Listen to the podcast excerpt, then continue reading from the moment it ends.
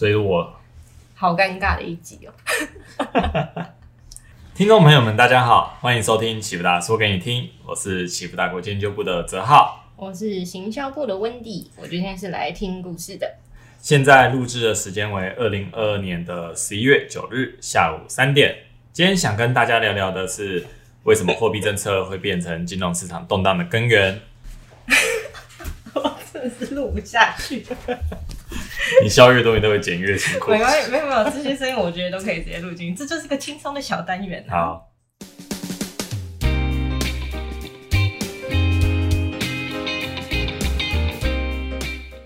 我们都知道说，在上个礼拜，联准会召开了货币政策会议，也就是 FOMC。嗯，那他也在台湾时间的三日深夜两点发布了会后声明，声明中也是上调了利率七十五个基点。相信有在关注资本市场的听众，已经在第一时间更新了相关的资讯。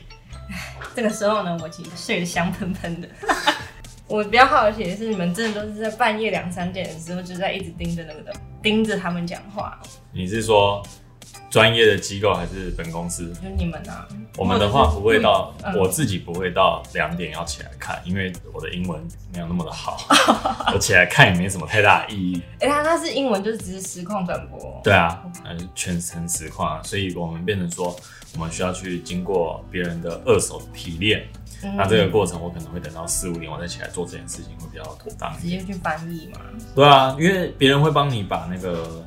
他们在记者会的时候，他们的谈话，无论是记者问的问题，还是说就是包主席鲍威尔他们讲的内容，直接都拿出来说，就翻译翻译好，然后也会加注一些重点，所以。就是直接你在现场听，其实没有那么大的意，对我来说没有那么大的意义。所以别人在两三点的时候，你其实你还在睡觉。然后我还在睡觉。看记者也是很辛苦。而我事后还是会去听那个全程的转播啦，就是他们他们有录影嘛，事后还是会去看一下。哦。那其实，在上个礼拜的十一月三日的鲍威尔记者谈话之后，其实我们大家都可以注意到，那。在会后声明一公布的时候，嗯，其实那时候里面的文字有提到说，未来会考虑紧缩货币政策累积的能量和滞后性。这个时候，其实市场是解读成联总会可能要边际宽松了。你说光听到关键字就可以就可以解读成这样？对，因为那个用字遣词都非常的精确，它每我们每一次都会做前后的会议会后声明的比较，嗯，里面换一个字都可能代表着不同的意义。所以这些东西都是被市场是充分的去描写和解读的。当时大家一解读是宽松嘛，我们都知道货币真的宽松，资本市场可能会上涨，所以那时候美元就开始走弱，然后股市开始上涨，十年期公债值率开始下行这样子。嗯，但是其实过了三十分钟之后，那个记者会啊，嗯，鲍威尔一走出来，一站上台，嗯，一开金口，嗯，马上就蹦下去了。啊，没有那么马上，他大概讲了六分钟才蹦下去。所以他是一个很大的人物。我跟你说，我这完全就不知道他是谁的人。他，他因为美国是世界第一大的经济体，嗯，然后它也是世界金融的中心，嗯，然后美元也是世界最强的货币，也是世界所有交易货币的对手，这样子，所以变成说美元的货币政策是会影响到全世界金融体系的。嗯，那鲍威尔他联准会的主席鲍威尔，他是一个。控制货币的最大最最大的官员，连连美国总统都不能控制。哦，真的假的？对，只有鲍威尔可以控制，鲍威尔率领的联准会可以控制。哇，他一开金口就影响全世界。对对对对对，所以他非常非常重要，所以就是验证了嘛，就是货币政策是金融市场动荡的根源。这句话谁谁谁想的？是哇，是启富达语录啊。根据经验嘛，我们知道说货币政策是金融市场动荡的根源，但是但是我不知道你们有没有想过，就是为什么说货币政策一字一句会影响这么深远？其实我完全没有想过，哎，我觉得它对我来说就是啊，货币政策好像就是货币政策，对我来说就很简单四个字。对，因为因为。我们可以往深一点的想，各个经机构啊，一定会各种建立模型，各种去思考未来的经济发展。嗯，然后我们会对每一间公司去做非常详尽的，不论是他们卖特斯拉卖了几台车啊，仓库堆了几台车啊，什么瑞幸咖啡到底几个顾客真的买了咖啡啊，嗯，机构他们非常非常的追求这些数据，他去看什么卫星照片啊什么的。我们做到这种极致，那为什么我们还会受到这个货币政策的影响？这个就是今天我们想要来说说的故事。哇，这其实比我们想象中的还要更深，就是你们。要做这些模型啊，还是什么什么什么的，就是你们要去观察，就是每一个东西都要观察很细，任何的东西你们都不能。对，像像我个人以前在做，我现在没有在做个股的投资，但是我个人以前曾经为了研究，就是一间，就是我那时候研究宏基他们卖笔电嘛，嗯嗯，然后我想要知道说它的成本，我就买了笔电之后，嗯，把整台笔电解体，然后去把每个零件去算它的成本。真假的？真的，然后就蹲蹲点站在那个 nova 外面，嗯，然后确定一下说红界笔电到底卖的好不好？嗯，这种数据会远比他公布什么月度报告、财报什么的还要来的更快速、更准确。嗯，但是老实说，对我来说，我觉得，因为毕竟我们是个人投资户，对啊，成本太高了。那我好奇那台电脑最后装回去吗？有啊，我是装得回去啊，不然买一台拆一台丢了这桶，那个太伤了。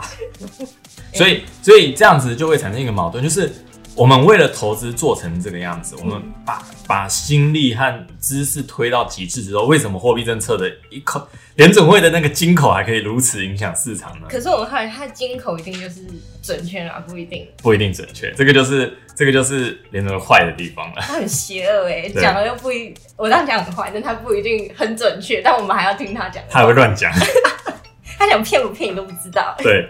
其实这个就是从格林斯潘那个时候就发生的事情啊，就是格林斯潘那个时候的联准会啊，他们在一九九零年代那时候追求的就是模糊的政策表达，听起来坏。对，他们他们那个其实是有经济学背后的原理，就是它是一个理性预期学派下的结果。因为理所所谓的理性预期学派，就是说假设市场认知到说通膨会两趴，这样子的话，劳工就会要求说。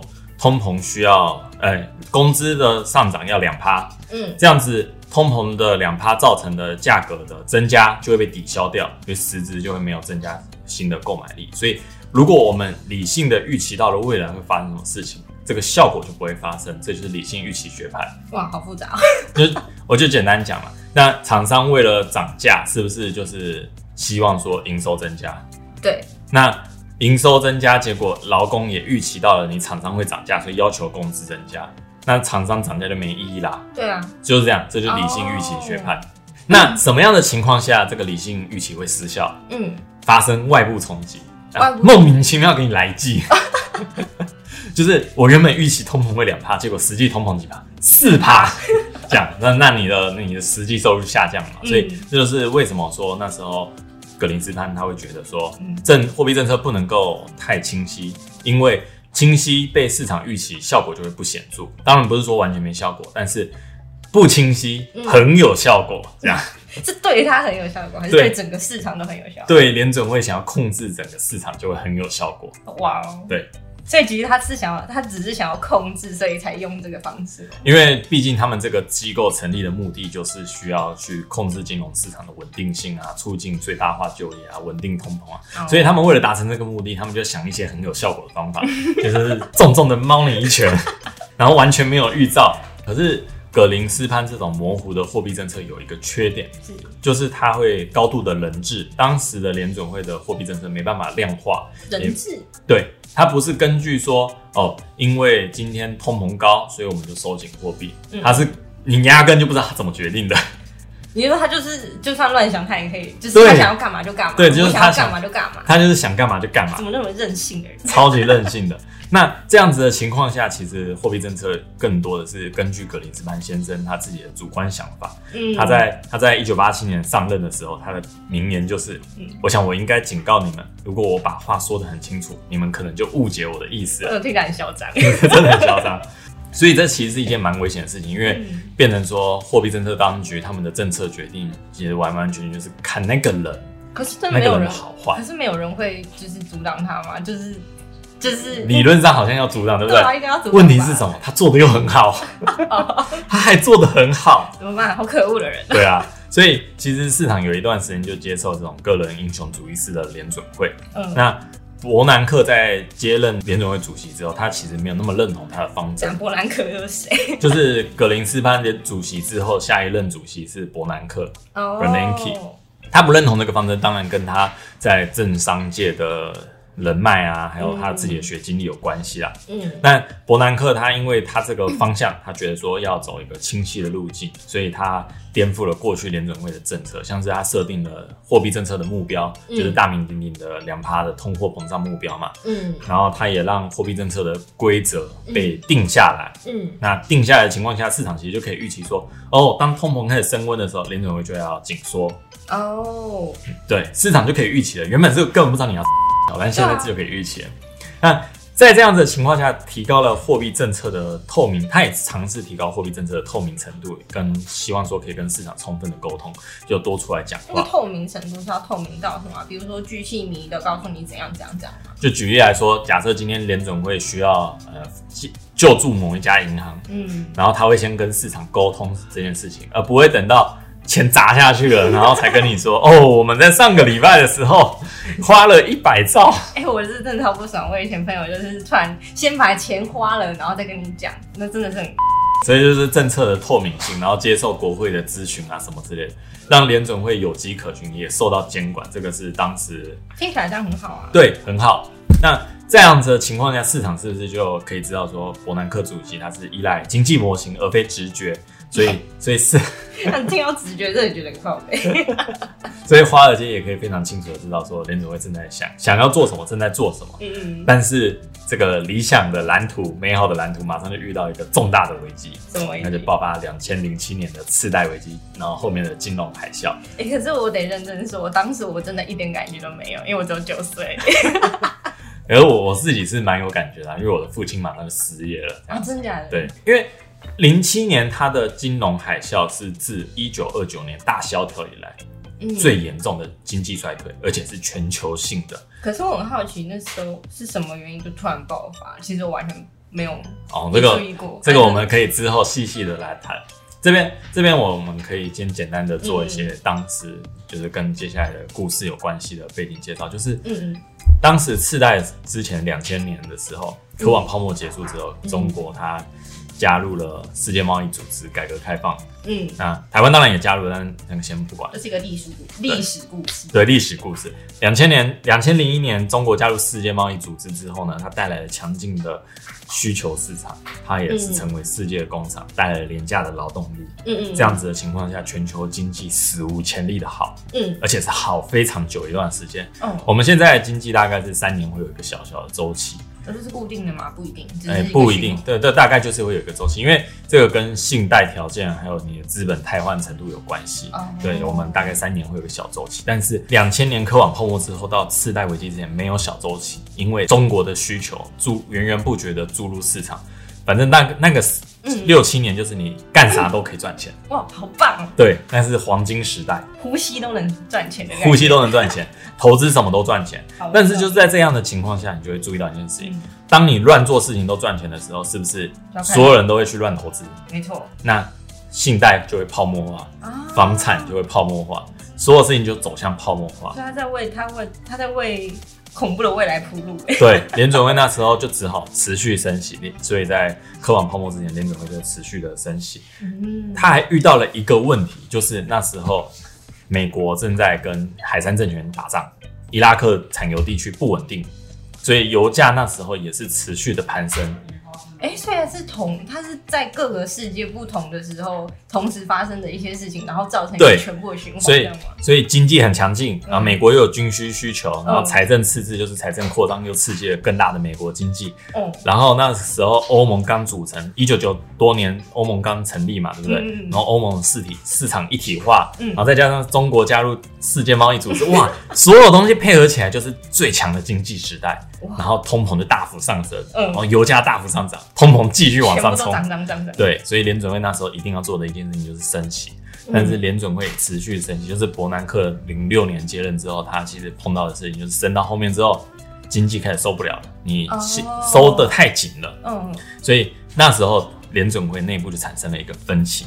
嗯，按照标准的经济模型，按照就是前面说的什么政策透明度啊，什么我们要有规则啊，什么两帕通货膨胀目标啊，联准会应该怎么做？持续升息。哦，但是伯南克看不太对劲，完蛋了，完蛋了，对，所以他就召开了紧急会议，而且是在大部分的委员都不同意的情况下。他要求降息，哎，他很猛哎。对，可是这个东西跟格林斯潘是一样，对，就猛烈 猛烈来一记，没有跟市场充分沟通。重点是什么？这个效果还很好。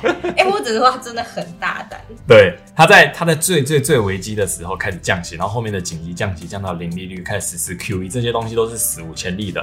所以他前面建立了一个说我们要有一个规则的联准会，后面又来一记那那个突发的政策，这导致了什么？这导致了后面的继任者，就是十多年过去了，现在鲍威尔回首一望，嗯，哎，模糊的货币政策有用哎，果然还是得模糊下去。对，还是得模糊下去。不过，当然，包现在主席鲍威尔他有结合了格林斯潘跟伯南克各自的优缺点。你说一下模糊，一下清晰，对对对，他没有那么的完全模糊，让市场摸不着边际。他还是有尽量在一定的政策的路径和框架之下，嗯，然后让市场稍具可预测性。他们每次都还是会尽量跟市场沟通，但是他还是保持留了一定的模糊性。像那个二零二二年初的时候，嗯，那时候他们嘴巴讲就是宽松。或或说收紧的步调啊，跟那个会议纪要讨论的内容就不一样，猛烈来记，闪巴掌，所以市场就开始转向。嗯，现在也是，现在现在鲍威尔就是这一次啊，嗯，也是会会后声明是偏可能边际宽松，结果出来讲话啪啪啪，没有 我们 对，我们要很紧，这就是为什么说就是现在鲍威尔他一字一句都会被市场非常非常的关注，对。没错没错，现在的华尔街其实非常清楚的知道，就是货币政策的路径清晰是一个原则，但是模糊是实物，理论跟实物还是有点差距的。对，那所以说是未来的华尔街，我们只能够继续的在这个，可他只能用猜的啊，对我们只能猜，然后猜又 还是有迹可循啊，因为因为你大概会知道说他们的目的是什么。他毕竟也是人类啊，哦，是没错啊，他们他们不会乱想要乱来，所以还是会去猜。只是就是假设我今天猜他要升两码，嗯，结果他升三码，对，就我就要去往这个超乎预期的部分去修正。嗯，那那如果我猜中，我就不用去修正我的策略，就是变成这样子。所以。所以，要是超乎太多，这个波动会很大，这就是鲍威尔不乐见的。但是，如果你完完全全预测中了，嗯，这个效果又会不好，嗯，所以他要去引导，然后但又不能太让你太准，看着很烦。对，所以这个就是，哎，为什么现在市场特别去关注联总会官员们的一举一动和货币政策的动向？嗯，这样就是从格林斯潘那时候延续下来的传统。只是说每个人做法就真的是不一样。没错，没错，没错。就当没了吗？就当没了吗？突然间就戛然而止，这没了吗？是。好，以上就是本次的 podcast。如果您想更及时的获得最深入的新闻解读和最具前观性的市场分析，欢迎使用 Light 搜寻启富达国际 Light 或 FB 搜寻启富达国际并关注。如果你想像我一样能够轻松看懂经济资料，欢迎报名启富达国际第一次课程或者是资讯班。最后，启富达国际感谢您的收听，我是哲浩，我是温迪，拜拜。我们下次再见，拜拜。